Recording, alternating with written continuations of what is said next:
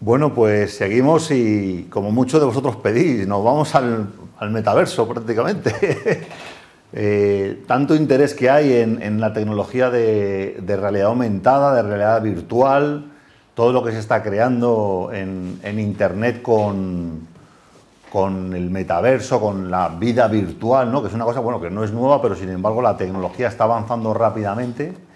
Y si una empresa eh, como Facebook, eh, con la cantidad de, ingenieros que tienen para tomar buenas decisiones, pues dan un paso tan importante como cambiarse de nombre y ver que la estrategia del futuro es todo esto, pues vamos a enterarnos bien de, todo ello. Y bueno, nos acompaña además un experto en la materia que es Gonzalo Mariscal de la Universidad Europea. Gonzalo. Muy buenas tardes. Bienvenido, gracias por venir. A vosotros. Bueno, eh, aunque hay gente que lo conoce, ¿no? Pero cuéntanos un poco eh, qué es la realidad virtual y la realidad aumentada, para que la, gente que de pronto, empresarios así, gente de negocios, que diga, bueno, ¿esto qué? Se habla de muchos términos, realidad virtual, realidad aumentada, realidad mixta. Bueno, en general todas estas tecnologías se engloban actualmente en un término que es el más utilizado en la industria y en la academia, que es la realidad extendida. Aunque ahora empiezan a surgir eh, nuevos conceptos como el metaverso, pero digamos que la realidad extendida es el conjunto de tecnologías de realidad virtual, realidad aumentada y realidad mixta, donde hay ciertas diferencias según el tipo de dispositivo y eh, según el tipo de inmersión que haya en este mundo virtual. En la Universidad Europea formáis alumnos en las últimas tecnologías de realidad virtual aumentada para lo que se habla ahora, ¿no? que hay profesiones que todavía no sabemos ni cómo van a ser. ¿no? Estamos formando a los, profesionales del futuro y bueno, me gustó mucho leer ¿no? esto de que hay lo tecnológico y lo pedagógico, ¿no? porque hay una característica que tiene muy fuerte la realidad virtual aumentada que es que puede apoyar mucho el aprender haciendo, el aprendizaje, digamos, experiencial, que es el más potente. ¿no? Y tú trabajas precisamente en esa área. ¿Cómo ayuda la realidad virtual o la realidad aumentada o la realidad extendida en los procesos de aprendizaje. ¿Cómo, ¿Cómo, ayuda? Efectivamente, allí digamos que hace tiempo ya que vimos que la realidad extendida era una tecnología de futuro y entonces hemos invertido de dos formas. Primero, en formar profesionales que, que sean expertos del futuro en esta materia, pero también aprovechar el uso de esta tecnología de realidad virtual y de realidad aumentada en el propio proceso de aprendizaje para que nuestros estudiantes puedan aprender de una mejor forma, de una manera más experiencial, de una manera más inmersiva gracias al uso de esta tecnología. ¿Cómo se consigue esto? Pues creamos eh, mundos virtuales que al, final no dejan de ser simuladores de situaciones que podrían ocurrir en la futura profesión de un estudiante. Entonces le ponemos en este entorno eh, dentro de una situación real, con el estrés que se produciría en esa situación de su profesión, donde el estudiante debe desenvolverse o bien aplicando procedimientos, o bien eh, reconociendo eh, formas o cosas que gracias a la realidad virtual puede ver en tres dimensiones, con lo cual entiende mejor ciertos conceptos, o bien tomando decisiones, pero que las hace en un entorno seguro, porque no deja de estar en un entorno virtual, donde al final las, las consecuencias también son virtuales. Y cuéntanos, eh, eh, ¿en qué edad es más efectivo aplicar la realidad extendida en, en la escuela o en el colegio o en la universidad? ¿Tenéis experiencia sobre esto? ¿Quién aprende mejor? Realmente no hay, no hay limitación más allá del tema de la seguridad. Es cierto que un niño pequeño o, un menor eh, tiene el hándicap de que no va a ser capaz de distinguir la realidad virtual del mundo real que le rodea. Entonces él puede ser que vea cosas que se crea que están ocurriendo de verdad y, aparte de algún otro elemento de seguridad, ¿no? como puede ser estar en un espacio seguro, si te pones unas gafas de realidad virtual, controlar que no se sale del entorno para no chocarse con el ambiente que le rodea. Pero fuera de estos elementos de seguridad, al final un niño es una esponja y aprende mucho más eh, si le das más herramientas que una persona mayor, con lo cual yo no diría que hay un, un límite de edad con el cual aprender y al igual, eh, tanto personas en edad de digamos de instituto o de bachiller o de primaria, secundaria, como hasta en la educación superior, que es donde nosotros lo aplicamos, eh, son herramientas muy potentes. Oye, en la universidad contáis con esto que se llama XR Lab, ¿no? Cuéntanos esto, ¿qué, es este laboratorio? Sí, pues en el 2018 se creó el XR Lab, que es el laboratorio de realidad extendida de la Universidad Europea, donde se investiga y se desarrollan recursos de aprendizajes basados en estas tecnologías. Tenemos un, socio tecnológico que es eh, que es una empresa que nos ha dado eh, mucho expertise y nos ha dado mucho apoyo en el desarrollo de este tipo de, aplicaciones y que al final lo que hacemos es aplicarlo en, nuestros estudiantes, eh, haciendo desarrollos de aplicaciones concretas, cada uno para la profesión o para resolver un resultado de aprendizaje concreto donde creemos que esta tecnología de verdad puede ayudar. Y luego lo que hacemos es medir si realmente mejora el aprendizaje. Es decir, tenemos un grupo de estudiantes de control que siguen aprendiendo como se venía haciendo hasta el año anterior, un grupo experimental que experimenta en, actividades de aprendizaje con esta tecnología y al final lo que hacemos es comparar los resultados.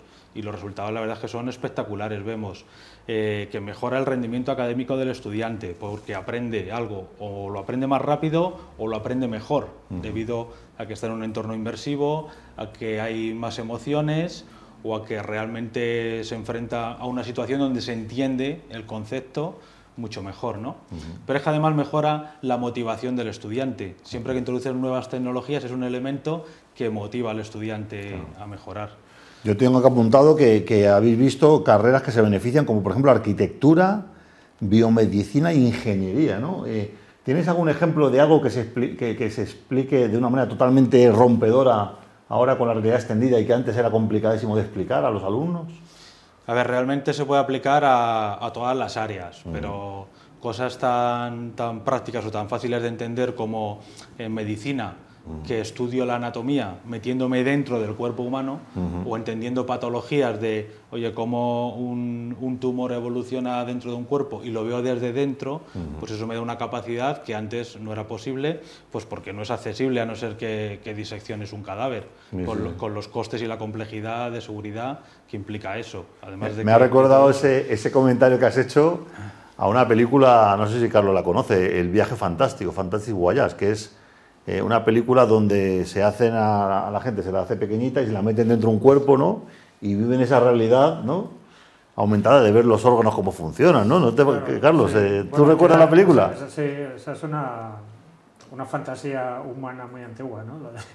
meterte en, sitios que tienen unas dimensiones muy diferentes a las tuyas. Y a mí, fíjate que yo era, pues eh, cuando vi esta película era niño y tenía un ordenador de estos, un, un Spectrum, ¿no? Y había, estaba el videojuego de la, de la, basado en la historia de la película, ¿no? Y era apasionante, ¿no? Que tú te movías ahí por las pantallas, por el hígado, por tal, y había un virus y tenías que cambiarte y atacarlo, ¿no? En realidad es una forma de acceder a lo que es, eh, a lo que antes era ignoto, ¿no? O sea, que no, no, no era accesible. en pues este caso de manera virtual, pero bueno. Eso es. Pues imagínate un metaverso, como se llama ahora, donde está el profesor y los estudiantes dentro del cuerpo humano mm. y van haciendo una visita turística por el cuerpo humano. O sea, la, potencia de ese tipo de tecnología. Totalmente revolucionario. Cuéntanos algún proyecto en específico. He visto aquí, bueno, voy a leer, ¿vale? Para que la gente se haga una idea. BM, visualizador de moléculas y membranas plasmáticas. Simulator, simulador de prevención de accidentes de laboratorio eh, UR Trivial, Trivial con realidad aumentada, VR Teacher, eh, Paciente 360, tal. Eh, cuéntame algún proyecto así en concreto que digas de estos, jo. Eh, sí, estos son proyectos que hemos desarrollado allí en la, en la Universidad Europea, mm. muy específicos para utilizarlos dentro de asignaturas curriculares. ¿no? Y pues podemos hablar desde algunos de los proyectos que has nombrado, el del visualizador de biomoléculas, donde gracias al uso de esta tecnología un problema que tenían los profesores, que era explicar eh, qué es lo que sucede en la membrana plasmática que recubre una célula, eh, cómo las moléculas entran y salen de una célula para que modifique el estado de esa célula. Esto era muy difícil de explicar con un PowerPoint, pero gracias al uso de la realidad virtual o de un modelo 3D lo pueden ver en una animación, además es una aplicación que está muy, muy mm, eh, dotada de contenido, que además puedes ir viendo la práctica a la vez que ves la, teoría, esto facilita el aprendizaje. O otra aplicación que es el, el Here Dragons, eh, explorando las escalas de la naturaleza, que permite explicar muchos de los sucesos de la física a estudiantes de primero o segundo año del grado en física o de las ingenierías, explicando desde muchos puntos de vista de, que existen en el mundo real, como puede ser el cosmos, eh, la biosfera, la nanotecnología, desde muchos puntos de vista. Tú te metes en, en un entorno donde puedes ver distintos puntos de aspectos de, del mundo real, pero además lo explica de una forma gamificada, donde el estudiante además eh, se enfrenta a retos que debe ir resolviendo.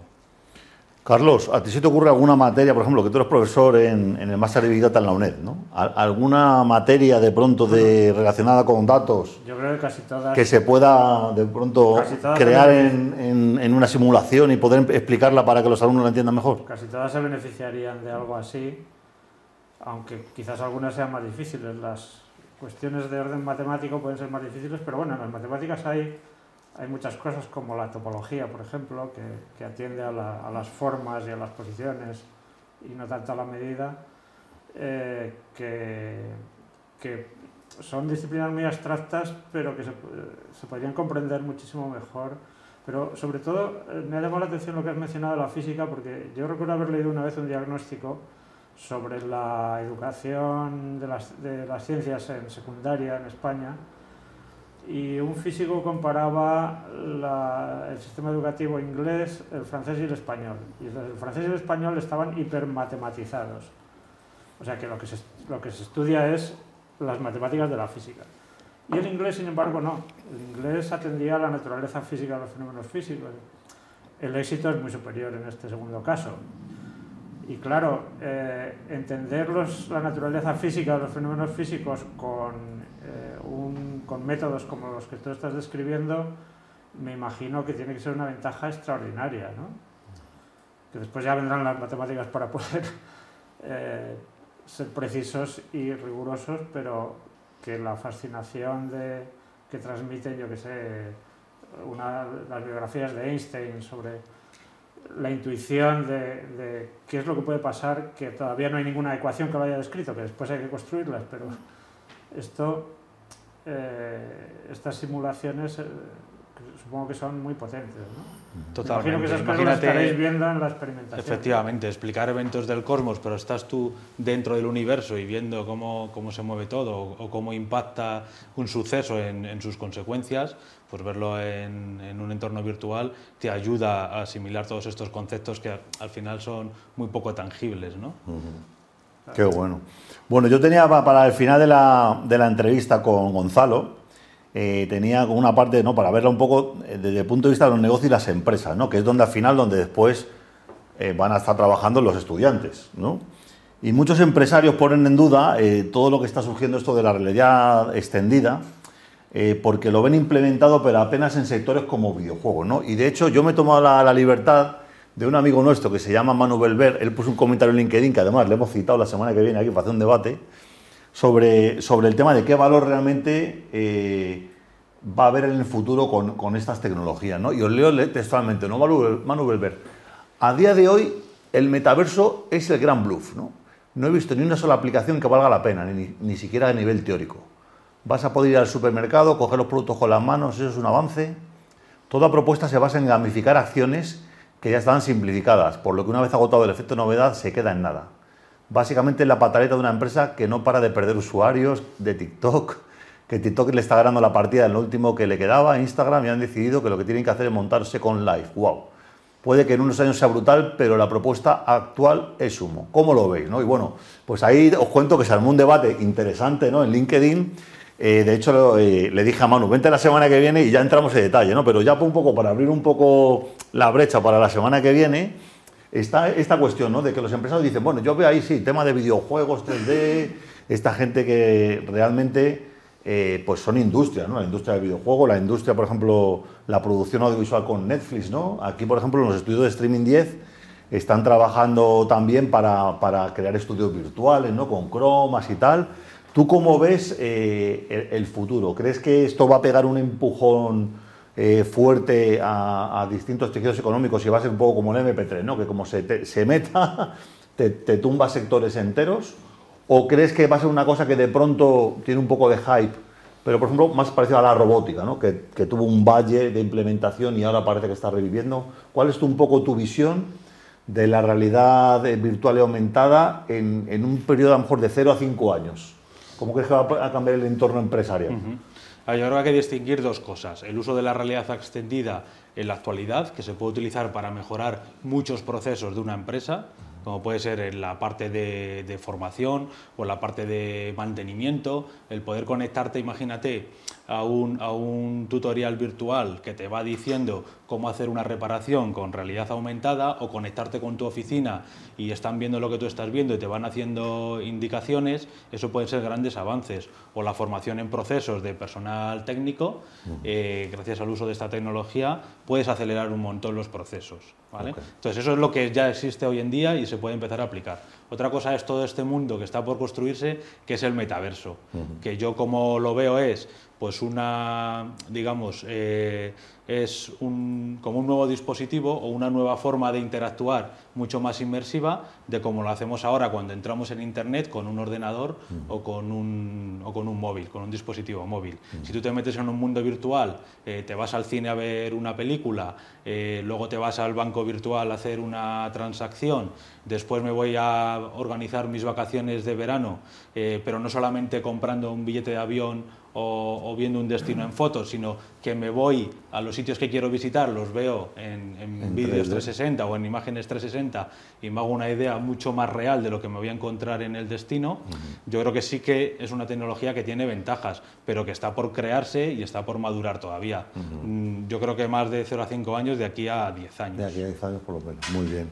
Bueno, pues cuéntanos, Gonzalo Mariscal, Universidad Europea, eh, cuál sería un poco la invitación, estudiantes que quieran eh, estar interesados, tenéis eh, dos grados, me comentabas, ¿no? Un grado en videojuegos, ¿era cómo era? Claro, si tú quieres ser un profesional de esto de, la realidad extendida, al final es un área muy transversal, igual que ocurre en el mundo de los videojuegos, porque necesitas artistas, necesitas modeladores, necesitas animadores, necesitas gestores de proyectos, necesitas ingenieros informáticos que sepan eh, programar. aplicaciones, con lo cual al final eh, distintas titulaciones te pueden llevar a esta, a esta tecnología.